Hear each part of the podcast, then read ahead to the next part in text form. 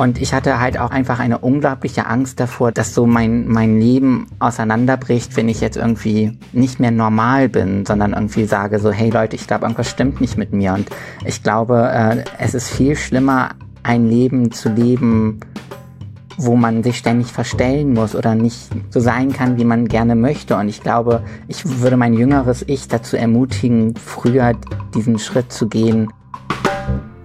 Kriege ich meine Tage? Wer hat Sex eigentlich erfunden? Warum stöhnen Menschen? Kann man Sex mit Socken haben? Muss man in die Pubertät? Frag mal Agi.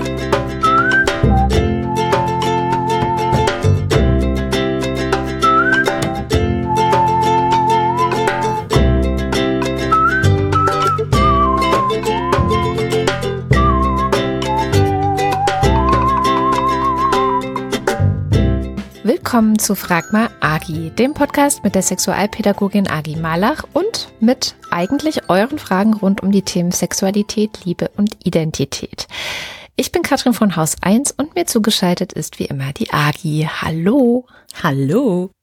Und wir haben heute einen weiteren Gast, der uns durch die Sendung begleiten wird. Ich freue mich sehr, dass er sich die Zeit für uns genommen hat, denn heute ist der 17. August und sein Buch ist heute erschienen. Erstmal Hallo Linus Giese.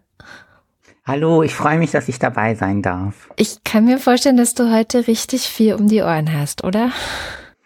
Ja, es ist schon alles ziemlich aufregend gerade. Also äh, das geht schon so seit ein paar Tagen, dass ich ähm, so einige Interviewtermine habe und viele Rückmeldungen so über die sozialen Kanäle bekomme, irgendwie über Instagram und Twitter und sehe, dass Menschen mein Buch kaufen und sich darüber freuen, dass es in den Läden liegt und das ist schon ähm, ein bisschen überwältigend auch. Ich mache das ja alles zum ersten Mal mit. Ja.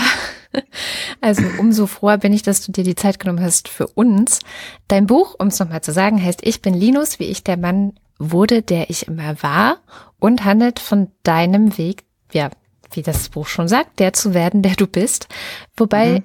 der Weg ja, glaube ich, auch noch nicht so ganz zu Ende ist, oder? Das ist einfach. Ja, also ich glaube, das war mir auch ein wichtiger Punkt im Buch, dass mein Weg noch nicht vorbei ist und dass ich irgendwie, ich glaube, der wird so lange gehen, wie ich auch lebe, wie das wahrscheinlich bei allen Menschen so ist, dass, dass wir uns alle irgendwie nochmal weiterentwickeln oder nochmal neue Seiten an uns kennenlernen. Also der Weg, den ich eingeschlagen habe, ist noch nicht vorbei. Ja. Und äh, wird hoffentlich noch eine ganze Weile weitergehen. Ich glaube auch, dass das wahrscheinlich für alle Menschen so gilt. Wir haben im Vorfeld der Sendung oder bevor wir diese Aufnahme gemacht haben, ist das ja so eine Woche bevor wir sie veröffentlichen, kurz gefragt, ob unsere Hörerinnen, unsere Hörer Fragen an dich haben. Und tatsächlich kamen ein paar Fragen über Telonym. Mhm. Ich gehe davon aus, dass du diese Fragen schon sehr gut kennst, oder? Also die Fragen ja, schon ein, also es sind keine überraschenden Fragen. die Fragen lauten, wann hast du gemerkt, dass du trans bist? Wie hast du gemerkt, dass du trans bist? Wie hat dein Umfeld es aufgenommen? Wie hat dein Chef das aufgenommen? Und wie anstrengend ist die Transition für dich? Ich kenne ja nun dein Buch schon und deswegen weiß ich, dass du diese Fragen sehr oft bekommst. Magst du sie vielleicht trotzdem noch mal kurz zusammenfassend beantworten? Ja, also mein Coming Out als Transmann hatte ich mit 31 Jahren und ich hatte schon immer irgendwie so ein diffuses Gefühl, dass irgendwas nicht stimmt oder nicht richtig ist.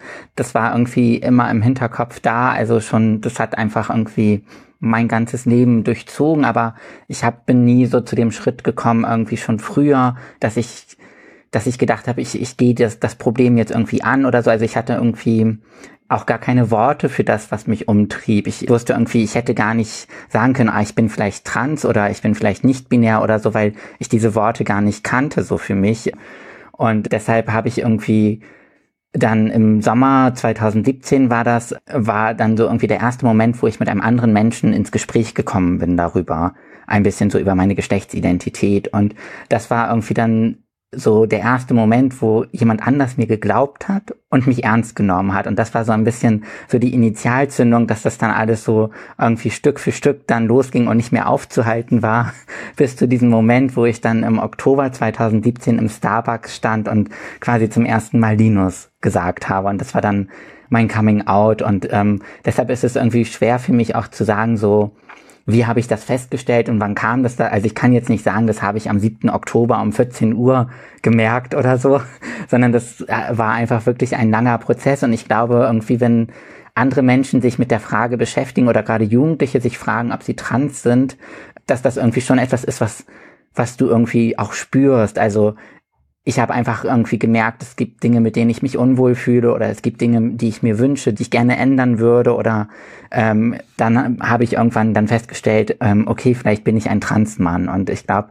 das ist wahrscheinlich, dieser Weg ist für alle irgendwie wahrscheinlich unterschiedlich und ähm, wie mein Umfeld reagiert hat, ich habe ja dann im Starbucks quasi zum ersten Mal meinen Namen gesagt und dann ein Foto von dem Becher gemacht und auf Facebook gestellt und gesagt, bitte nennt mich jetzt Linus. Und da haben so meine Facebook-Freundinnen und mein Umfeld eigentlich sehr positiv reagiert. Also ich habe sehr große Angst davor gehabt, was da für Kommentare kommen. Und ich glaube, meine größte Angst war auch einfach echt, mir wird nicht geglaubt.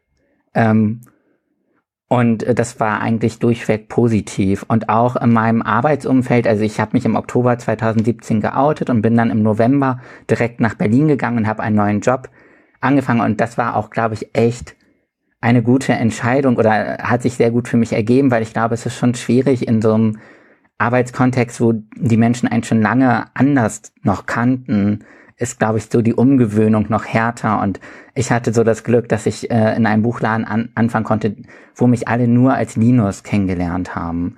Da wurde ich sehr wohlwollend aufgenommen, sowohl von meinen Kolleginnen als auch von meinem direkten Chef. Also ich war einfach ein normaler Bestandteil des Buchladens und für Berliner Verhältnisse auch nicht sonderlich äh, irgendwie ungewöhnlich oder so. Und da habe ich eigentlich immer nur ähm, Unterstützung und Solidarität erfahren. wow, alles abgehandelt. Aber es ist tatsächlich so, dass du diese Fragen oft bekommst, ne? Dass es äh, ja überhaupt Fragen sind wahrscheinlich etwas, was dir sehr, sehr viel begegnet in deinem Leben. Ja, es gibt viele Fragen, wobei erstaunlicherweise viele äh, so im realen Leben mich gar nicht so viel fragen. Also so meine Arbeitskolleginnen haben das halt hingenommen, dass ich gesagt habe, ich bin Linus, aber die hatten jetzt nicht irgendwie 10.000 Fragen. Und die Fragen begegnen mir vor allen Dingen wirklich auch so online, also mhm. irgendwie auf Twitter oder auf Instagram, dass da, dass ich da, glaube ich, für viele auch vielleicht so die erste Transperson bin, die nahbar ist oder die erreichbar ist. Und dann werde ich manchmal irgendwie so ein bisschen gefühlt bombardiert mit Fragen. Weil ich glaube, dass, dass das nicht zu unterschätzen ist, wie wenig Menschen eigentlich direkten Kontakt zu Transpersonen haben.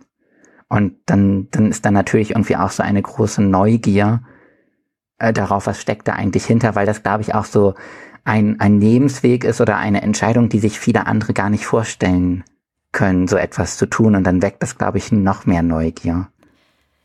Na, was ich auch gerade dachte, weil ich gehe ganz häufig in Schulen und mache Sexualpädagogik und für mich gehört halt irgendwie auch Geschlechtsidentität zum Thema sexuelle Bildung irgendwie dazu.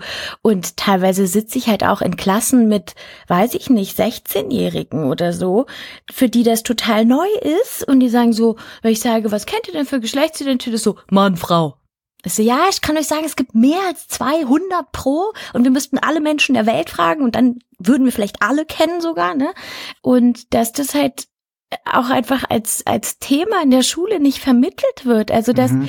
und ich bin so richtig schockiert, dass halt Biologie-Lehrkräfte immer noch so eine cisgeschlechtliche biologistische Sichtweise haben, ne? Also und auch ganz oft so dieses Ding von, na ja, äh, so sehen, weiß nicht, Frauenkörper aus, so sehen Männerkörper aus, fertig. Also ich denke so, hä, warte mal, das kann doch nicht sein. Und das Ding ist dann auch, wenn ich als Sexualpädagogin komme und versuche, deren Blick zu weiten, dass die mir nicht glauben. Weil die Meinung eines Biologielehrers so viel mehr zählt. Und der hat denen halt gesagt, ja, äh, ist halt so. Ne, Menschen werden geboren und dann ist das so. Denkst du, hä, nee, so einfach können wir es uns leider nicht machen, Leute. Das glaube ich auch wirklich, dass, also ich glaube zum Beispiel, dass ich mit meinem Buch vielleicht jetzt einen Teil dazu beitragen kann, dass, dass irgendwie Menschen irgendwie mehr wissen oder mehr lernen. Aber ich glaube, das fängt wirklich so auch im Schulunterricht an. Also, dass das, dass das ein ganz wichtiger Ort ist, wo Kinder und Jugendliche eigentlich aufgeklärt werden müssten, damit sie vielleicht dann später nicht mehr so viele Fragen haben, sondern dass das einfach ein normaler Bestandteil ihres Lebens ist, dass es eben auch Transmenschen gibt. Es war ja auch für dich wahrscheinlich einer der Punkte, dass es den Begriff in deiner Kindheit, Jugend gar nicht gab. Also, dass es gar nicht diese Möglichkeit mhm. gab zu sagen, hey, hm, Moment, das könnte ja ich sein. Wie Agi schon sagte, natürlich auch in den Schulbüchern existiert das ja gar nicht, ne? Ja, also ich habe quasi in meinem Sexualaufklärungsunterricht habe ich gelernt, dass man ein Kondom benutzen muss und ähm, hm. dass AIDS gefährlich ist und ähm, dass wir keine Drogen nehmen sollen. Und das war es auch dann ah, schon so. Ja. Und ich glaube, so das erste Mal von dem Thema näher gehört oder gelesen habe ich, als ich dann wirklich so mit 16 angefangen habe, im Internet Tagebücher zu lesen und da auch dann das Tagebuch von einem Transmann gelesen habe, der die LeserInnen quasi durch seine ganze Transition auch mitgenommen hat. Also ich habe angefangen, das Tagebuch zu lesen, als er selber noch nicht wusste, dass er trans war und irgendwann hat er das dann verkündet und bekannt gegeben quasi und äh, das war dann für mich so die erste Begegnung mit einem mit diesem Thema und ich habe mich auch damals dann in einem Forum angemeldet und dann zum ersten Mal so ein bisschen darum gelesen, habe dann da glaube ich so zum ersten Mal irgendwie den Gedanken gehabt, das könnte ja auch irgendwas sein, was mit mir zu tun hat, aber es war trotzdem noch noch überhaupt nicht so konkret, dass ich jetzt irgendwie mich getraut hätte, irgendwie zu sagen, ich möchte äh, eine Therapeutin oder ich möchte in eine Beratungsstelle gehen oder so. Das war, ja, ich dachte, das ist nichts, was irgendwie für mich vorstellbar ist. Ja klar, wenn es nur eine einzige Person ist, dann ist ja. es auch zu wenig wahrscheinlich, um sich selber sagen zu können, ah ja, okay, it's a thing, also das gibt es, hm, könnte ich vielleicht auch, ja. Ja. Hm. Du hast ja in deinem Buch geschrieben, dass du mit deinem Coming Out sozusagen das Privileg verloren hast, zu den Normalen zu gehören. Das war sowas, eine, eine der ersten Stellen, wo ich gedacht habe, oh je, ähm, das klingt ja irgendwie auch verletzend so. Also, dass man so das Gefühl hat, okay, ich entscheide mich jetzt dafür, aber ich mache mich damit auch zu einem Außenseiter irgendwie. Mhm. Und ich kann mir vorstellen, dass das für viele Leute gerade auch in der Jugend oder in der Pubertät ja sehr viel Angst bedeuten oder sehr viel Angst bringen kann, weil man ja meistens in diesem Alter dazugehören will und normal sein will. Und ein weiteres Zitat, was auch so ein bisschen in diese Richtung geht, ist, dass du schriebst oder schreibst, dass du keine Chance hattest, ähm, dich gegen die Pubertät zu wehren und dass sie dich sehr hart getroffen hat. Hast du das Gefühl, dass das immer noch so ist, wie du das erlebt hast? Oder glaubst du, dass man so ein bisschen mehr jetzt vielleicht in die Richtung kommt, Transjugendlichen die Pubertät auch ähm, ja zu erleichtern oder dass es da mehr Möglichkeiten gibt? Mm, ich glaube, teils, teils. Also ich glaube, dass es auf jeden Fall mehr ähm, Sichtbarkeit gibt für das Thema. Und das führt ja auch dazu, dass einfach mehr Menschen oder mehr Jugendliche vielleicht denken, oh, das ist auch etwas, was, was mich vielleicht betreffen könnte. Ähm, und ich glaube auch, dass es mehr Beratungsangebote gibt. Ich glaube auch, dass, ähm, also als ich jetzt irgendwie 16 war, gab es zwar schon das Internet, aber ich glaube, dass es auch mittlerweile ganz andere Möglichkeiten gibt im Internet als damals. Ähm, und das, glaube ich, macht es Jugendlichen schon leichter. Auf der anderen Seite gibt es natürlich auch eine sehr erhitzte Debatte darüber, wie jung Menschen sein dürfen, bevor man irgendwie Pubertätsblocker gibt, ähm, wie sicher sich diese Menschen sein müssen, bevor man ihnen irgendwie hilft, die Pubertät zu stoppen. Das ist, glaube ich, schon eine Debatte, die im Moment viel stärker geführt wird als jetzt irgendwie noch vor zehn Jahren. Also ich erinnere mich zum Beispiel, als ich 16 war, war Kim Petras bei Stern TV. Das ist, äh, glaube ich, eine der jüngsten Jugendlichen, äh, die äh, ihre geschlechtsangleichende Operation, glaube ich, schon mit 16 damals bekommen hat. Und ich erinnere mich nicht, dass es da quasi eine aufgeregte Debatte damals darüber gab. Und mhm. das hat sich, glaube ich, schon verändert. Und ich glaube, was auch noch so ein, ähm, ja, hart oder was ich mir hart vorstelle, ist, wenn ich mir irgendwie ähm, junge Menschen auf TikTok angucke, also ich folge vielen jugendlichen Menschen auf TikTok, dass das auch ein ganz schön hartes Pflaster ist, auf Social Media anders zu sein, was die sich teilweise für Kommentare von ihren Klassenkameradinnen dort drunter anhören oder durchlesen müssen, wie viele irgendwie junge Transmenschen auf TikTok dann irgendwie ihren alten Namen immer wieder darunter geschrieben bekommen oder ich folge einem ähm, transjungen Niklas, ähm, dessen Eltern ihm nicht erlauben, zum Friseur zu gehen. Und äh, unter jedem Video schreiben dann seine Freundinnen so, wann gehst du denn endlich im, zum Friseur? Wann lässt du dir endlich die Haare schneiden? Warum hast du noch kein Bein da? Warum sieht man deine Brüste noch? Und äh, ich glaube, ich bin manchmal auch ganz froh, dass ich nicht mit 16 auf TikTok war und Mhm. mich auch noch damit auseinander. Also ich glaube, dass das schon ganz schön hart ist.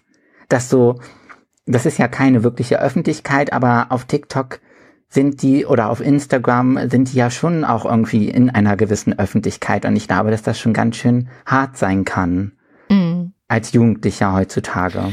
Naja, aber du kriegst ja auch ordentlich was ab. Also, ja, aber ich bin jetzt 34. Ich glaube gerade so am Anfang, also wenn ähm, wenn ich jetzt irgendwie ein ein Blumenhemd kaufe und und mich damit auf Twitter stelle und dann schreibt da jemand drunter, also Männer tragen keine Blumenhemden, dann dann drücke ich auf Blockieren und es ist mir egal. Aber ich glaube, wenn du dich mit 16 Jahren oder mit 15 dem aussetzt und so bewertet wirst von anderen Menschen. Also du bist kein Mann, weil du lange Haare hast oder du bist kein Mann, weil man deine Brüste sieht oder so, tut das, glaube ich, nochmal ganz anders weh, als mir das jetzt weh tut. Oder verunsichert vielleicht auch noch. Weil das ja auch manchmal so oder dieses Umfeld von Jugendlichen oder Schulklasse oder auch im Netz ist ja oftmals so das einzige vielleicht auch für für die Jugendlichen, ne? Also so mit dem Alter ich nenne das ja mal, sucht man sich auch seine Wahlfamilie, also irgendwie die Menschen, die einen halt irgendwie lieben, die einen unterstützen und so. Und ich versuche auch immer nicht nur so, also ne, ich wohne in Berlin, so Berlin zentriert zu denken, sondern zu denken, okay, und was ist, wenn die Personen vielleicht irgendwo im ländlichen Raum sind und dann, weiß ich nicht, wenn ihre gesamte Schulklasse einfach scheiße sind und diskriminierend sind, dann ist vielleicht ja auch sogar das Internet manchmal ein Ort, wo Verbindungen geschaffen werden, ne? wo man sagt, hey, da kann ich mich mit anderen austauschen, die vielleicht auch trans sind oder so, weil ja toll bei uns auf dem Dorf, ja, da äh, werde ich halt irgendwie vielleicht von allen einfach nur schief angeguckt und ja, also ich weiß, ich bin immer so ganz zwiegespalten, wenn es um Medien geht, ne, weil auf der einen Seite, wie du gesagt hast, so super viel Hass und die Scheiße, die man sich da reinziehen muss und auf der anderen, ja, auf der anderen Seite schafft es vielleicht auch Verbindungen, so. Hm. Ja, das glaube ich auf jeden Fall, dass das äh, Internet auch ein wichtiger Ort sein kann, aber ich glaube, es kann auch manchmal ganz schön hart sein für junge Menschen. Ja, aber vielleicht müssen sie dann schneller bestimmte Regeln lernen. Also du hast ja gerade schon eine ganz gute genannt. Wenn jemand dir blöd kommt, dann wird er halt geblockt. Mhm. Hast du vielleicht noch ein paar Tipps, die du in den letzten Jahren zwangsweise lernen musstest? Mm. Also ich glaube wirklich so, ich habe am Anfang immer gedacht, ich muss auf alles reagieren, ich muss alles irgendwie ausdiskutieren oder erklären, bis ich irgendwie auch die letzte Person noch mitgenommen habe und sie es verstehen kann. Und mittlerweile ähm, habe ich fast vollständig aufgehört damit, Dinge auf Twitter zu erklären oder mich rechtfertigen zu wollen. Ich, ähm, ich zeige etwas von mir und die, die damit etwas anfangen können, darüber freue ich mich und alle anderen müssen halt irgendwie damit leben, dass, dass, dass sie das irgendwie doof finden oder damit eben nichts anfangen können. Und ich glaube, das ist schon irgendwie gut, sich ein bisschen davon zu befreien. Und ähm, was mir auch sehr geholfen hat, das hat mir mal Sascha Lobo in einem Gespräch gesagt, dass diese Menschen nicht mich hassen, sondern dass ich quasi ein Symbol bin für etwas, was ihnen Angst macht oder was sie ablehnen ich glaube, das hilft irgendwie, das so ein bisschen von mir loszulösen und zu sagen, die kennen mich gar nicht, die, die hassen dieses Symbol, was ich darstelle, aber das hat nichts mit mir zu tun. Das hat mir so ein bisschen geholfen, äh, nicht irgendwie ständig an mir zu zweifeln oder zu denken, ähm, stimmt vielleicht wirklich irgendwas nicht mit mir, sondern einfach das so von mir wegzuschieben. Und dann ähm, hat es mir wirklich auch geholfen, im, im, Austausch zu bleiben. Also nicht alleine damit zu bleiben mit dem, was ich äh, mir durchlesen und anhören muss, sondern mit anderen Menschen darüber zu sprechen, vielleicht auch andere Menschen zu finden, die ähnliches erleben im Netz. Und ich habe mir auch tatsächlich dann eine Therapeutin gesucht, die auf das Thema Hass im Netz spezialisiert ist. Sie wurde mir damals von Tarek Tesfu empfohlen. Dort gehe ich seit zwei Jahren hin und das hat mir, glaube ich, auch sehr dabei geholfen, einfach entspannter damit umzugehen. Und ich glaube, das klingt halt erstmal irgendwie so ein bisschen absonderlich, wegen Hass im Netz irgendwie sich eine Therapeutin suchen. Aber ich glaube, ähm, es ist schon wichtig, das ernst zu nehmen auch. Also das, das ist ja wirklich Gewalt, die man dort stellenweise erfährt oder aushalten muss und sich dafür dann professionelle Hilfe zu suchen, würde ich jedem empfehlen, der das auch erlebt. Ja, ich glaube, ja. man muss es halt tatsächlich auch nicht aushalten. Das ist ja so eine viel, Ja. also so eine weit verbreitete Meinung. Hey, du gehst in die Öffentlichkeit. If you can't stand the heat, don't go into the kitchen oder so. Also geh nicht in die Küche, wenn du die Hitze nicht erträgst. Aber Ja. ich glaube, das ist tatsächlich etwas, was man auf jeden Fall mitgeben könnte. Man muss nicht alles einfach runterschlucken und aushalten und ertragen, sondern man kann sich immer Hilfe holen. Ja. Ja, de- deshalb hasse ich auch wirklich diesen Ratschlag, ähm, dann geh doch mal offline. Oder dann lösch doch einfach die App oder so, weil ich finde, das ist so eine Schuldumkehr auch, weil das Problem sind ja nicht irgendwie die Menschen, die sich irgendwie zeigen und äußern wollen, sondern das Problem sind die Menschen auf der anderen Seite, die irgendwie nichts anderes mit ihrem Leben anfangen können, als dann da irgendwie draufzuschlagen und zu hassen. Das ist auch einfach ein Ratschlag, den ich sehr häufig bekommen habe, so dann, ähm, ja, halt dich doch mal ein bisschen zurück. Das würde ich nie einem anderen Menschen raten, der so etwas erlebt. Ich finde auch, also ich bekomme aus vielfältigen Gründen auch äh, Anfeindungen im Netz, weil ich zum Beispiel Feministin bin. Und was ich oftmals von Freundinnen höre, die nicht im Netz sind, ist, nimm dir das doch nicht so zu Herzen. Mhm. Und das finde ich ist auch so ein bescheuerter Ratschlag, weil Ja.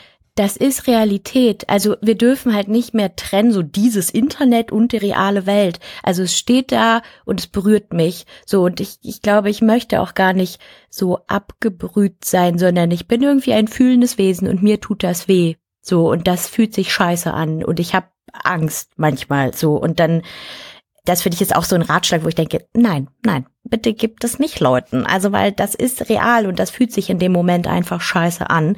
Und was ich irgendwie immer so aus, also immer auch wichtig finde, ist halt Leuten auch positiven Zuspruch zu geben im Netz. Ne? Also weil Mhm. wie oft neigt man eher dazu zu kritisieren, zu sagen, aber das und das und ne, ne, ne. Einfach mal Leuten zu sagen, so, boah, mega geil. So, ich finde das gut, was du machst oder das ist ein tolles Bild oder du strahlst so. Und das auch einfach anderen mitzugeben, weil ich finde, das ist so wichtig, dass es irgendwie auch eine, eine Waage gibt und es auch was anderes gibt und man sich denkt, okay, ich bleib doch ein bisschen in diesem Internet, weil es gibt Menschen, denen ist es vielleicht wichtig, was ich tue. Das äh, ist auch ein Ratschlag von meiner oder eine Anmerkung meiner Therapeutin gewesen, dass wenn man sich mal so anschaut, wer irgendwie unter Artikeln kommentiert, dass das dass meistens halt Menschen kommentieren, die sich ärgern und aufregen und nicht die Menschen, die irgendwie loben und äh, Dinge gut finden. Das ist meistens so die schweigende Mehrheit, die mich gerne liest, aber nie, die mir nie sagt, dass sie mich gerne liest und die mir nie sagt, dass sie mich gut findet oder ähm, oder wichtig findet, dass ich bleibe, sondern die meisten, die mir irgendwie was sagen, sind die, die mich halt scheiße finden und ähm, da ist es wirklich gut, so auch ein Gegengewicht zu bilden. Ja, man, es gibt ja in der Psychologie auch dieses Phänomen, dass man sich die negativen Kommentare viel mehr zu Herzen nimmt. Also wenn Mhm. ein negativer Kommentar zwischen 20 positiven stehen würde, würde man wahrscheinlich trotzdem eher den restlichen Tag über den negativen nachdenken. Das kommt dann noch erschwerend hinzu. Ja, es gibt so ein Lied von von wegen Lisbeth ähm, und da singen sie: Buhrufe sind lauter als Applaus. Wie schon Ricky Martin sagte, Buhrufe sind lauter als Applaus. Ich glaube, egal wie viel Lob ich bekäme, ich würde mir die Kritik immer stärker, glaube ich, zu Herzen nehmen, als dass ich mich jetzt über das Lob freuen würde. Jetzt sind wir sehr weit ins Internet gegangen, aber diese Probleme, die gibt's ja tatsächlich dann gerade auch, wenn man vielleicht in die Schule geht und dort anfängt, ja, in Richtung Transition vielleicht zu gehen. Hast du eine, ja, wie sage ich das, eine Art Ratschlag, obwohl das immer so blöd ist, anderen Ratschläge zu geben, aber für Eltern zum Beispiel oder Freunde von Leuten, die da ja vielleicht unterstützend wirken könnten? Mm, Ich glaube, dass das wahrscheinlich gar nicht so große Ratschläge sind, sondern wahrscheinlich ist wirklich so das Wichtigste so etwas wie Akzeptanz und Unterstützung und dass, ähm, dass diesen Menschen einfach so die Chance gegeben wird, so sein zu dürfen, wie sie sind. Und das fängt halt auch wahrscheinlich schon bei so Kleinigkeiten an, wie ähm, steht dann halt der gewünschte Name auf dem Zeugnis. Hm. Ähm, wird das halt respektiert. Also wenn jemand sagt, ich möchte jetzt anders heißen, fände ich es eben wichtig, dass dieser Mensch dann auch wirklich überall anders äh, heißen darf. Also auf den Klassenlisten, ähm, auf den Zeugnissen. Wie macht man das halt irgendwie ähm, beim Sportunterricht oder bei so Dingen wie Schwimmunterricht? Und da, äh, ich glaube, da kann man irgendwie Kindern oder Jugendlichen, die sich als trans outen, schon wirklich so durch so kleine Gesten eben ein großes Gefühl der Unterstützung geben, indem zum Beispiel halt gesagt wird, auch wenn der Name noch nicht offiziell geändert wird, schreiben wir den Namen jetzt schon so aufs Zeugnis. Ich glaube, dass das, dass das schon wichtig ist. Und ich glaube, dass man das auch als Pädagogin, Lehrkräfte etc. auch unterstützen kann, weil es einen Unterschied macht. Also wenn wir zum Beispiel in die Schulklasse gehen, dann ähm, gibt es immer eine Vorstellungsrunde und wir sagen immer, nennt bitte uns euren Namen so, wie ihr angesprochen werden wollt.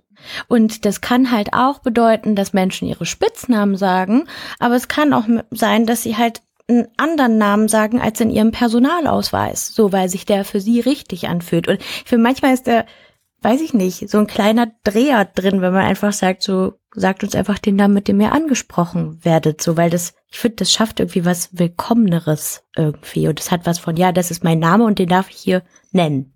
Ja, das glaube ich auch. Oder halt auch, ähm, also ich kenne eine Mutter von einem Transmädchen, die ähm, 13 ist, die dann auch quasi wirklich organisiert hat, dass dann halt ein Experte oder eine Expertin in die Schule kommt, um, um so eine Art Aufklärungsstunde mit den Kindern zu machen. Also quasi zu sagen, so, ähm, was ist das Problem, warum möchte das Mädchen jetzt ein Mädchen oder warum ist, äh, hat sich jetzt dein Klassenkamerad quasi verändert oder hat jetzt einen anderen Namen und sowas ist, glaube ich, auch wichtig. Also auch, ich glaube auch, dass Eltern da ähm, Verantwortung übernehmen müssen, um, um es ihren Kindern leichter zu machen. Es gibt so ein ganz schönes Kinderbuch über Intergeschlechtlichkeit, wo ähm, das Kind irgendwie Schwierigkeiten hat, akzeptiert zu werden, so wie sie ist. Und dann kommt der Papa mit in die Schule und setzt sich hin und sagt, ähm, so und so ist die Sache und so würdet ihr meinem Kind helfen. Und ich glaube schon, dass, ähm, dass da auch die Unterstützung von Eltern wichtig ist.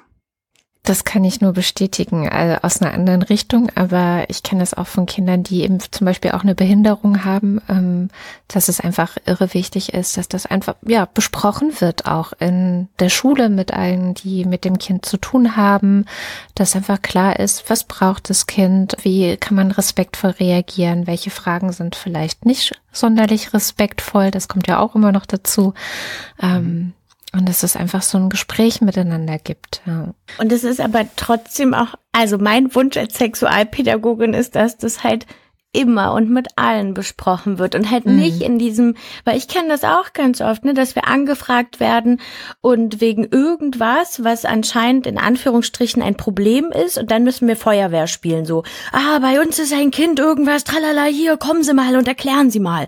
Und ich denk so, ja, ich spiele auch wirklich gern Feuerwehr, das ist okay aber ich möchte, dass das alle einfach mitbekommen und nicht erst, wenn es akut ist oder so, weil es dann auch immer diesen diesen Zusammenhang hat von, das scheint jetzt ein Problem zu sein, ne? Mhm. Und wenn wir das immer schon von Anfang an ähm, irgendwie miterzählen, dass es ganz viele Geschlechtsidentitäten gibt, dass es unterschiedliche Körper gibt, dass unsere Genitalien nichts über unser Geschlecht aussagen und so, dann glaube ich, wird das alles immer mehr in uns reinsickern und wir trennen uns irgendwann von diesen Bildern, die uns bisher erzählt worden sind. Oder ich hoffe es, das ist meine Hoffnung. Ja, das hoffe ich auch, aber ich glaube, ich, also ich bin da auch realistisch und ich glaube, es wird noch eine Weile dauern.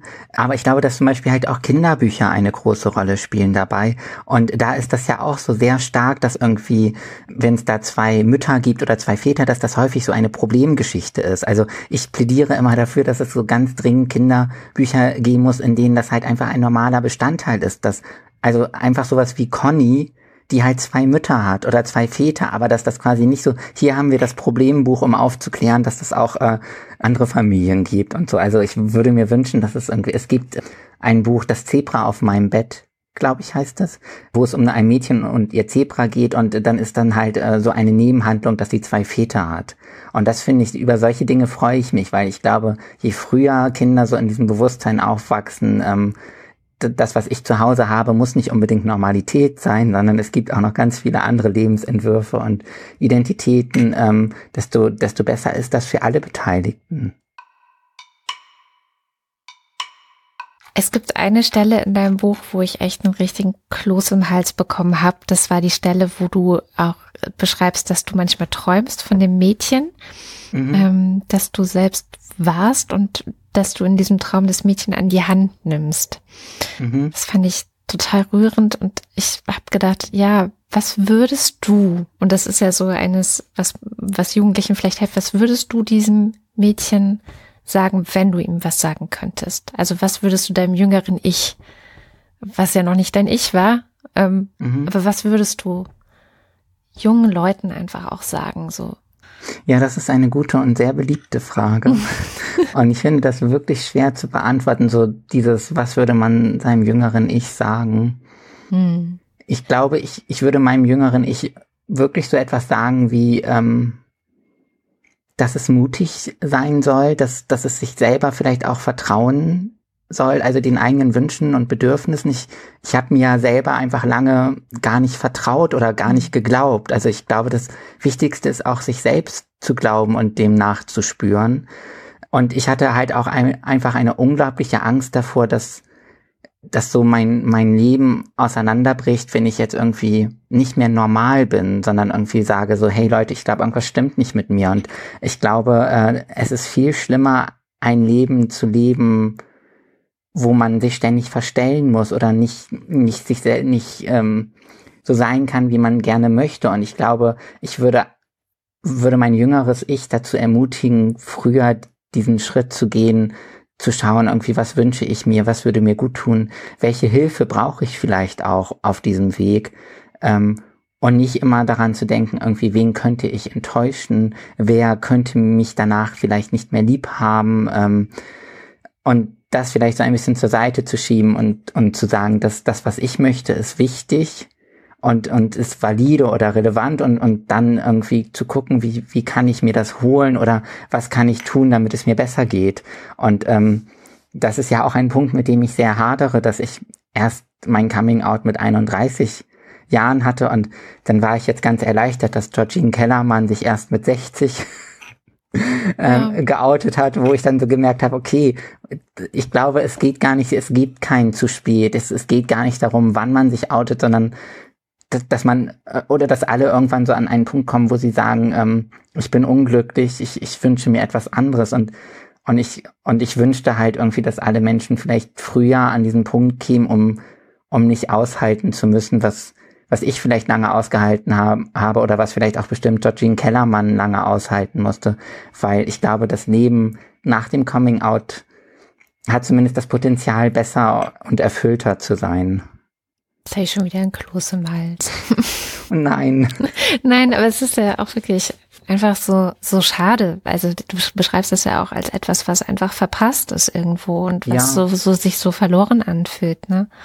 Ja, und es lässt sich ja auch nicht mehr zurückholen. Mhm. Also das ist jetzt einfach weg. Und jetzt kann ich nur ähm, quasi gucken, dass ich irgendwie so das Beste daraus mache aus der Zeit, die ich noch habe. Ja, und ich bin ja noch relativ übrig. jung. Genau. Ja, und ich glaube, dass das auch dass das quasi auch ein Thema ist, was so ganz losgelöst vom Thema Trans oder Geschlechtsidentität ist. Also ich habe auch schon mit ganz vielen Menschen gesprochen, also letztens mit einem Mann, der lange ähm, unter Burnout, Depressionen gelitten hat und sich das selber nicht eingestehen konnte und dann irgendwann so an den Punkt gekommen ist, wo er gesagt hat, mein Leben kann so nicht mehr weitergehen und ich muss das ändern und sich so total wiedergefunden hat in, in meiner Geschichte, weil, weil er sich halt mit diesem Punkt, wo, an den man irgendwann kommt, wo man sagt, das es geht nicht mehr. Ich bin nicht glücklich, es geht nicht weiter. Und ich glaube, das, das haben wahrscheinlich ganz viele Menschen. Und, und ich möchte alle Menschen ermutigen, auch an diesen Punkt zu kommen und zu gucken, bin ich wirklich glücklich? Mhm. Oder möchte ich vielleicht noch mal etwas ändern? Weil das ist, glaube ich, schon ganz wichtig. Ja, ich meine, du machst ja auch in deinem Buch eine breite Palette auf an viele Leute haben ja so eine ganz bestimmte Vorstellung von, okay, jetzt ist Linus ein Transmann. Das heißt, mhm. er macht das und das und das und das und dann ist es irgendwann fertig und dann ähm, ähm bin ich ein Cis-Mann. ja, aber dass es so eine Vorstellung gibt von, ah ja, dann muss das und das passieren. Also, ne, du wirst ja dann ja. häufig gefragt, die Operationen und ähm, mhm. machst du auch dies, machst du auch jenes. Also, dass du sozusagen in Richtung, genau, wie du schon sagtest, in Richtung Cis-Mann gehen musst.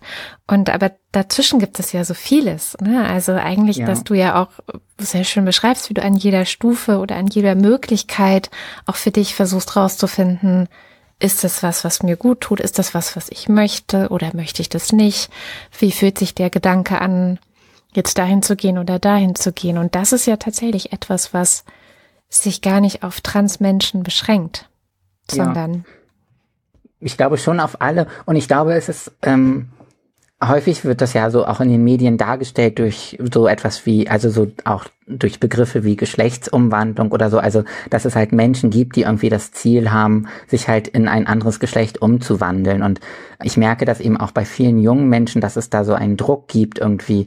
Da fällt dann zum Beispiel so die Aussage, ähm, natürlich möchte ich alle Operationen entweder ganz oder gar nicht. Und ich glaube halt, dass das vielleicht gar nicht unbedingt immer so der eigene Wunsch ist, sondern auch so das Gefühl, ich muss mich jetzt so ein, einer gesellschaftlichen Erwartung anpassen, um auch akzeptiert zu werden. Und ich möchte, glaube ich, auch so, ja, ein Bewusstsein dafür schaffen oder auch ein Vorbild dafür sein, ähm, dass, dass Menschen sich auch trauen dürfen zu sagen, ich möchte zum Beispiel nur Hormone nehmen. Ich möchte gar keine Operation. Ähm, mir reicht es einfach, ähm, dass meine Stimme tiefer wird, damit fühle ich mich wohl oder so. Und ich habe zum Beispiel, ich hatte ja schon im Jahr 2018 zum ersten Mal eine Anfrage von meinem Verlag, ob ich etwas schreiben möchte.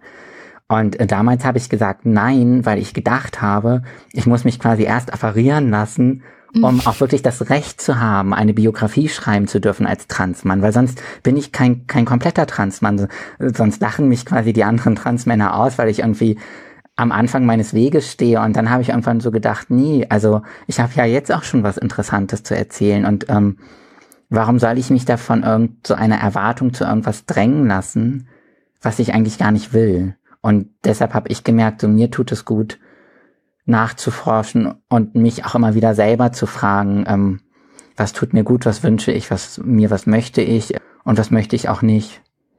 Da spreche ich auch sehr viel, auch mit anderen Transmännern drüber, weil, also ich wünsche mir zum Beispiel auf jeden Fall noch eine Entfernung äh, meiner Brust, weil das noch so auch ein Punkt ist, unter dem ich auch immer wieder ähm, leide. Also gerade so im Sommer, wenn man vielleicht irgendwie auch äh, jetzt eher T-Shirts trägt und nicht irgendwie noch so ein Pullover drüber und so, dass ich da schon einfach drunter leide, dass ich dann immer da so runter gucke und denke, oh Mann, sind die groß. Dabei hilft es mir aber auch daran zu denken, dass die ja auch anders aussehen, wenn ich da von oben drauf gucke, als wenn jemand da von vorne drauf, drauf guckt. Ähm, das ist auch immer eine wichtige Erkenntnis. Aber da habe ich auch jetzt mit einem anderen Transmann drüber gesprochen, der gesagt hat, äh, er will diese OP nicht oder er hat Angst vor der OP, weil er Angst hat, das Gefühl in den Brustwarzen zu verlieren. Und das sind, glaube ich, schon so Punkte, wo es lohnt, drüber nachzudenken, was ist mir eigentlich wichtig? So ist mir das Gefühl wichtig oder sage ich, ach, das ist mir vollkommen egal. So der Operateur, bei dem ich das Vorgespräch gehabt habe, der hat gesagt, Cis-Männer haben gar keine Gefühle in den Brustwarzen. Und das, Bitte? das habe ich, das hab ich dem geglaubt. Aber mittlerweile glaube ich, das stimmt gar nicht, ne? nicht. Wäre aber auch, also, dass dann der Körper sich denkt, ah ja, diese Brustwarzen nicht, diese ja. Wahrscheinlich ist es wie bei einem anderen. Jeder Körper ist halt unterschiedlich. Manche Leute, die spüren halt da ganz viel und andere wieder ganz wenig. mm. Ja, also er spürt da scheinbar nichts. Ähm, ja, wahrscheinlich hat er von sich auf andere geschlossen. Ja, scheinbar. Aber das wäre halt, also, ja, ich glaube, es ist halt irgendwie ähm, gut, äh, sich selbst zu hinterfragen und vielleicht auch nicht zu übereilt, irgendetwas zu machen, ähm, weil man glaubt, dass, dass man das irgendwie für die Gesellschaft tun muss. Mm. Also ich, ich kenne zum Beispiel einen Transmann, der ähm, lange gedacht hat, er möchte unbedingt einen Penis haben. Mhm. Und dann hat er irgendwann einen Freund gefunden, der ihn so akzeptiert, wie er ist. Und jetzt sagt er, ah, jetzt brauche ich auch die OP nicht mehr. Und ich glaube schon, dass, dass das immer so ein zweigeteilter Wunsch ist. Äh, Das eine ist halt, dass man denkt, erst wenn ich diesen Penis habe, dann werde ich einen Mann finden, der mich liebt und akzeptiert. Und das andere ist, möchte ich eigentlich wirklich da so diesen Penis hängen haben? Ist das also wirklich ein Bedürfnis? Und möchte ich diese ganzen Risiken in Kauf nehmen, um, um mir das zu erfüllen? Oder woher kommt dieser Wunsch eigentlich? Jetzt gibt's ja, gerade wenn man jung ist, also noch in der Pubertät drin oder die Pubertät vielleicht noch gar nicht richtig da ist, auch die Möglichkeit, die Pubertät zu stoppen oder, naja, Mhm. zu verschieben. Einfach mal so rauszufinden, was man möchte. Also ich bin kein Experte, aber so wie ich das verstehe, ist es ja schon möglich, mit diesen Blockern die Pubertät zu stoppen, ohne dass das jetzt irreversibel ist. Also wenn diese Blocker wieder abgesetzt wären, würde ja auch die Pubertät dann einsetzen. Und ich glaube schon, dass das äh, auch, glaube ich, eine große Erleichterung sein kann für Kinder, die wirklich darunter leiden, dass, dass dann zum Beispiel sich die Brüste bilden oder ähm, die Periode einsetzt. Ich glaube schon, dass da ja auch ein großer Leidensdruck hintersteht und dass dieser diesem Leidensdruck ähm, ja entgegengewirkt werden kann, wenn Pubertätsblocker zum Einsatz kommen. Von daher befürworte ich diesen Einsatz auf jeden Fall und ich finde in dieser ähm, Debatte, die da ja häufig drüber geführt wird, finde ich interessant, dass es ja vielen Transmenschen schwer gemacht wird, die quasi kein Passing haben, also die, die nicht irgendwie die gesellschaftlichen Erwartungen erfüllen, ähm, so wie sie aussehen. Und gleichzeitig wird gesagt, aber Kindern darf auf gar keinen Fall Pubertätsblockern gegeben werden. Die müssen erstmal rausfinden, was sie wollen. Äh, nur die Chancen, dass, dass du quasi irgendwie so aussiehst, wie du dir das wünschst, sind halt sehr hoch, wenn du zum Beispiel gar nicht erst deine Pubertät durchlaufen musst, sondern da schon Blocker bekommst. Und das finde ich immer so ganz interessant, äh, weil ich glaube, je jünger man ist, wenn man damit anfängt, desto höher sind die Chancen, dass du dann auch irgendwie, dass sich weniger Dinge ausbilden, unter, äh, unter denen man dann ja später leidet. Auch zum Beispiel, was jetzt irgendwie Bartbehaarung oder tiefe Stimme ähm, betrifft und so weiter. Das ist ja, glaube ich, schon sehr schlimm für die Betroffenen, wenn sie all das durchleiden müssen, obwohl es eine Möglichkeit gäbe, das aufzuhalten wenn ich Elternabende gebe, dann gibt es manchmal Eltern, die sowas sagen wie, ja, mein Kind ist vier und das will jetzt ein Mädchen sein. Dann sage ich, ja, gut, und wie heißt es? So, jetzt. Ähm, und sage, ja, aber das kann doch jetzt alles, ja, und so. Und ich denke immer das erste, naja, geh doch erstmal damit. So, ne? Dann mhm. sprich halt das Kind mit sie an und was ist irgendwie der Wunschname und so. Und äh, dann sei die, ja, aber wenn das in zwei Wochen weg ist, sag ich, ja, dann haben sie zwei Wochen erlebt, dass du diesem Kind glaubst, dass du da bist, dass es unter, dass es, du das unterstützt und dass du es liebst, egal ob das Pronomen sie oder er ist oder gar keins, was so, ne? Und dass das auch so eine Bedeutung hat, dass man, finde ich, irgendwie Kindern und Jugendlichen einfach erstmal glaubt. Also wei mhm. weiß nicht, es gibt doch kein Gesetz, was sagt, ja, ab 18 fangen wir an, dir zu glauben. So davor, nee, sorry, so da bist du noch irgendwie doof oder so. Also das finde ich so schade einfach, dass wir Kindern und Jugendlichen nicht glauben und denken, dann passiert was ganz, ganz Schlimmes, wenn, weiß ich nicht, ne, wenn wir irgendwie ein anderes Pronomen benutzen oder einen anderen Namen. So, was soll denn Schlimmes passieren, außer dass sie sich denken, cool, mir wird geglaubt, der, ja, oder an mich geglaubt. Ja, ich glaube, gerade so bei jungen Kindern kann ja eigentlich nichts Schlimmes passieren, wenn sie ernst genommen werden. Also die kommen ja nicht irgendwie mit vier auf den OP-Tisch und werden irgendwie operiert oder so. Das ist ja irgendwie so, glaube ich, immer so das Schreckgespenst im Hintergrund. Anfang März habe ich so ein, eine, einen französischen Dokumentarfilm über ein junges Transmädchen gesehen, die sich ähm, sehr früh sicher gewesen ist. Also ich glaube, sie war so fünf oder sechs, als sie das ihrer Mutter gesagt hat. Und ihre Mutter hat sich dann sehr damit gequält, weil sie sich ähm, während der Schwangerschaft äh, ganz stark ein Mädchen gewünscht hat und dann enttäuscht gewesen ist, dass ähm, es quasi scheinbar kein Mädchen war. Ähm, und dann hat, äh, war das sehr eindrücklich, als sie dann zum ersten Mal mit dem Kind bei einem Psychologen gewesen ist, ähm, dass sie wirklich Angst hatte, dass sie quasi schuld daran ist, dass ihr Kind irgendwie anders ist. Und da war sie, hat sie dann unglaublich angefangen zu weinen, als der Psychologe gesagt hat, sie haben damit nichts, nichts zu tun. Also egal, was sie sich so gewünscht haben in der Schwangerschaft, das ist nicht verantwortlich jetzt ähm, dafür. Und äh, das fand ich nochmal ganz interessant. Und das Umfeld von diesen Mädchen, also das ähm, war in Frankreich, war total unterstützend, also ihre Geschwister und ihre Eltern, aber die Schule hatte ein großes Problem dann damit und hat dann gesagt, äh, wir wollen das Mädchen nicht mit dem Mädchennamen ansprechen und ähm, es darf kein Kleid tragen und da gab es richtige Kämpfe und das fand ich nochmal so schrecklich und sie ist gerne im, im Ballettunterricht gewesen und dort haben alle Mädchen, glaube ich, so ein ein rotes Outfit getragen und sie musste dann immer ein blaues tragen. Und auch da, und da denke ich so, wenn man irgendwie danach fragt, wie kann man diese Kinder unterstützen, mhm. warum soll ein Mädchen nicht ein rotes Kostüm tragen, wenn sie sich das wünscht. Also was irgendwie ein Mädchen, was acht Jahre alt ist. Was was würde da passieren, wenn man sagt, klar, zieh dir das Rote an. Warum muss man so ein Kind in ein anderes Kostüm stecken, um irgendwie deutlich zu machen, das ist anders? Und vor allem ich, also ich finde ja dann generell, dann ist es ganz unabhängig von der Geschlechtsidentität. Also egal, ob das ein Transmädchen ist oder nicht, warum lassen wir Kinder nicht einfach anziehen, was ihnen gefällt? Also, Ja. ne, und ich finde, das beschreibst du auch so gut in deinem Buch, dieses so, hey, wenn ich halt ein Blumenhemd tragen möchte, dann trage ich ein Blumenhemd. Und wenn ich mir irgendwie die Fingernägel lackieren will, dann mache ich auch das.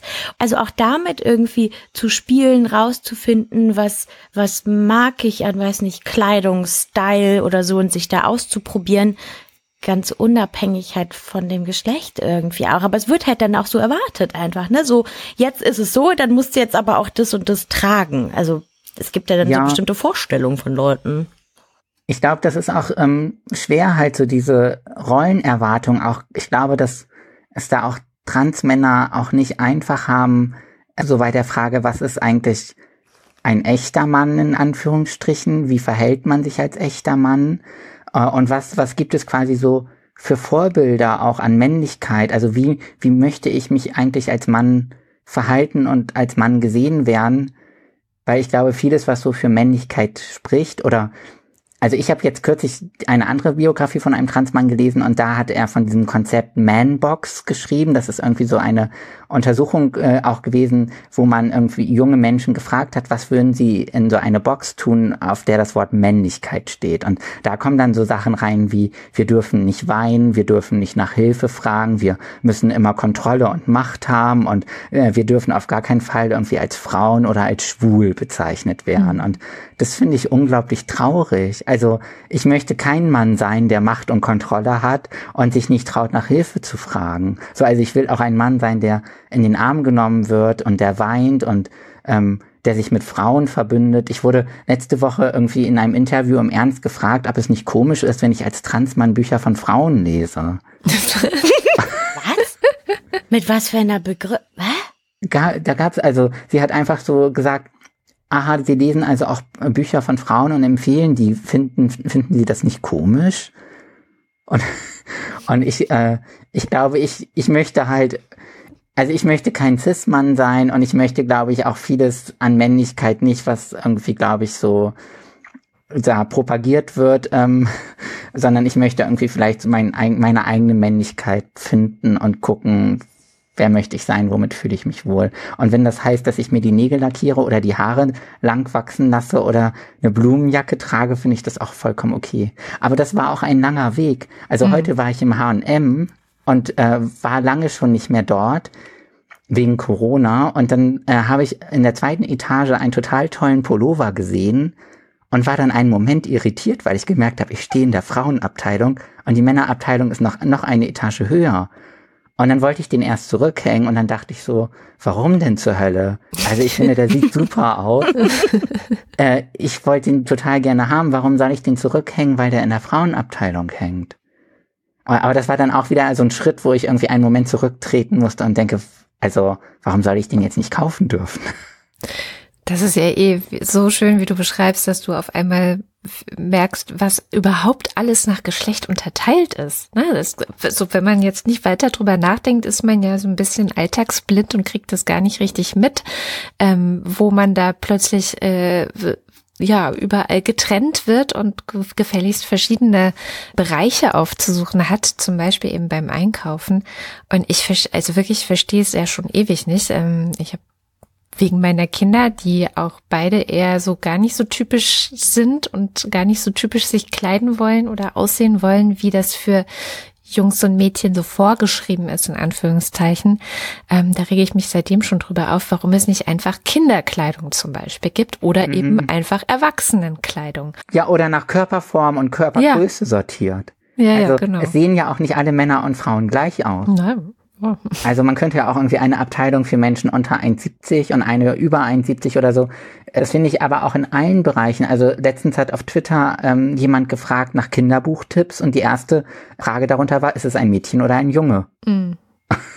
Wo ich dann auch gedacht habe, so ja, also was spielt das für eine Rolle? Und äh, der Bruder von meiner Chefin, der betreibt ein Radgeschäft und hat jetzt ähm, irgendwie kürzlich äh, verkündet, dass er jetzt zum ersten Mal einen Unisex-Rahmen macht fürs Fahrrad und nicht mehr einen Damenrahmen und einen Herrenrahmen.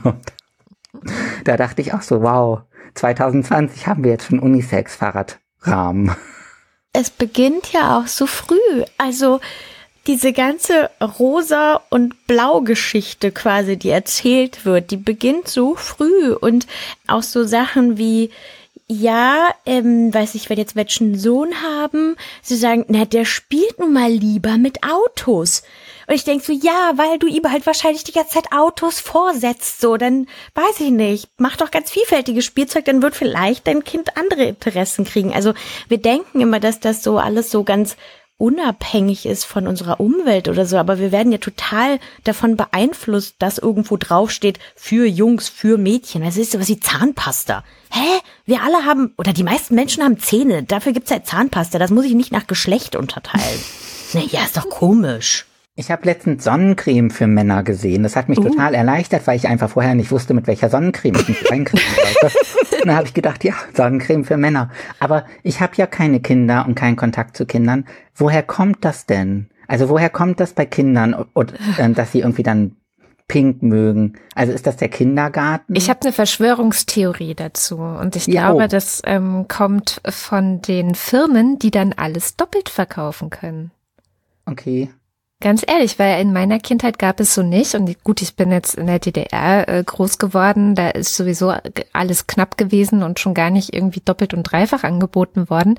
Aber ich höre das auch von anderen Leuten, die vielleicht in den 70ern oder so in Westdeutschland ähm, groß geworden sind, dass das da auch nicht so war, sondern das ist tatsächlich eine Entwicklung, die so, ich würde sagen, ja, vielleicht im Westen in den 80ern losging, im geeinten Deutschland dann in den 90ern losging, dass der Kapitalismus voll reingehauen reingehauen hat und gecheckt hat, ach guck mal, hm, wenn wir sagen, Mädchen spielen damit und Jungs spielen damit oder ziehen das an oder ziehen das an oder schminken sich oder nicht oder müssen die Zahnpasta, also wir können alles doppelt verkaufen, so.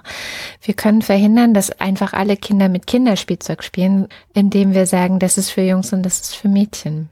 Ja. Aber ganz losgelöst von dem Thema Trans wäre es doch für alle Menschen super hilfreich, diese Kategorien aufzuweichen oder? Na klar, ja, ich, sowas von.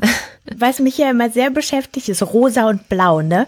Und ähm, ich habe mal so eine Fortbildung gegeben, da saßen andere erwachsene PädagogInnen und ich habe halt gesagt, dass das mit dem rosa und blau halt eine Erfindung ist von irgendwem, ich weiß halt nicht wem. Und dann kamen so Sachen wie, doch, Mädchen, die mögen rosa, weil damals in der Steinzeit haben die Beeren gesammelt und Beeren sind ja auch eher rosa.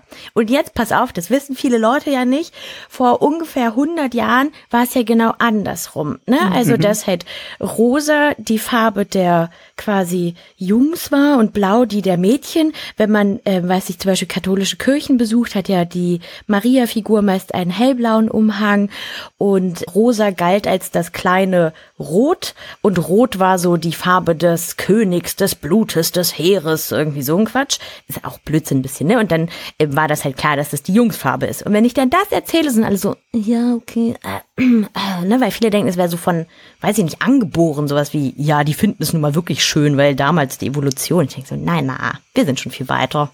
Hat sich irgendwer mhm. ausgedacht. Ja. ja, das glaube ich auch. Das ist ja auch wiederum die gute Nachricht daran, weil man kann es auch einfach wieder sich was Neues ausdenken und sagen, so, jetzt machen wir das anders. Aber es ist schon sehr festgefahren, ne? Also das habe ich, glaube ich, besonders stark halt wirklich so im, im Buchhandel gemerkt, weil ich da sehr viele so, wir hatten zum, ich habe in Friedrichshain gearbeitet, anderthalb Jahre, und da hatten wir ein Erwachsenenpapier und ein Kinderpapier. Und das Kinderpapier war quasi geschlechtsneutral. Also ich fand das immer super schön, da waren irgendwie Zootiere drauf oder ganz unterschiedlich und ähm, wie viele Menschen dann kommen und sagen, ich hätte es gern für ein Mädchen eingepackt. Oder die dann zwei Sachen hinlegen und sagen, das eine bitte für ein Mädchen, das äh, andere für einen Jungen. Und sich dabei auch gar nicht komisch fühlen. Nee, nee. Das ist und das finde ich schon, oder irgendwie, ich habe mal einem, einem Vater ein, ein, Buch für sein, seine Tochter empfohlen und dann hat er gesagt, das kann er nicht kaufen, da ist ein Traktor vorne drauf. Und eine andere Buchhändlerkollegin hat auf Twitter geschrieben, dass ein ähm, Vater jetzt einen Dr. Brumm zurückgebracht hat. Das ist zu technisch für seine Tochter. Mhm. Und äh, das finde ich schon interessant, woher das kommt und wie man das aufbrechen kann.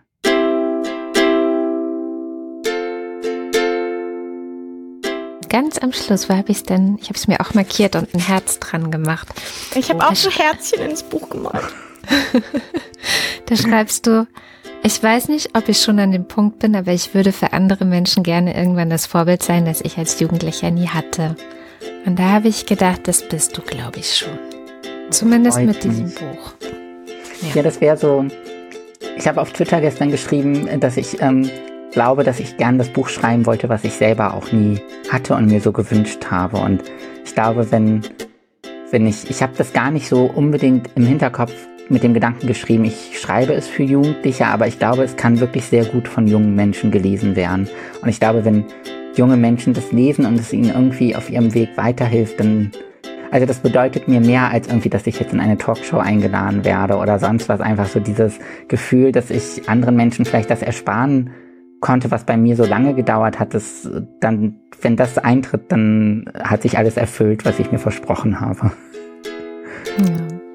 Und ich finde, also es gibt ein Kapitel in deinem Buch, das heißt Please educate me, also bitte bildet mich weiter.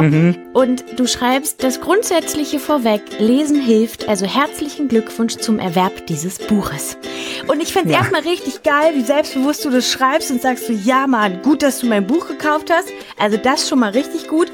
Und damit unterschreibe ich das. Und ich finde wirklich einfach, dass Lehrkräfte, PädagogInnen, also Menschen, die auch mit jungen Menschen arbeiten, finde ich, sollten dieses Buch lesen. Und ich, also ich möchte das wirklich einfach vielfach kaufen und verschenken. Und ich mache jetzt wirklich Freut sehr mich. gerne Werbung. Wirklich. Danke, Das Linus. freut mich sehr. Das ist einfach toll.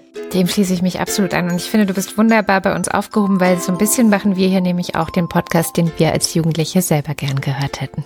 Ach, das ist doch dann eine schöne runde Mischung.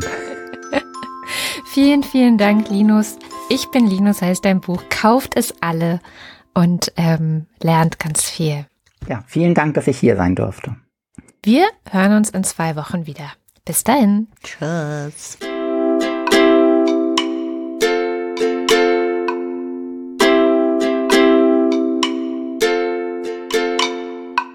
Das war's für heute mit Frag mal Agi. In zwei Wochen geht's dann wieder weiter mit euren Fragen. Und natürlich, falls ihr jetzt noch Fragen zum Thema Transsein habt, dann schickt uns die auch gerne. Entweder können wir sie selber schon sehr gut beantworten oder wir fragen einfach Linus nochmal. Wie ihr uns die Fragen schicken könnt, das erfahrt ihr auf unserer Webseite frag-mal-agi.de.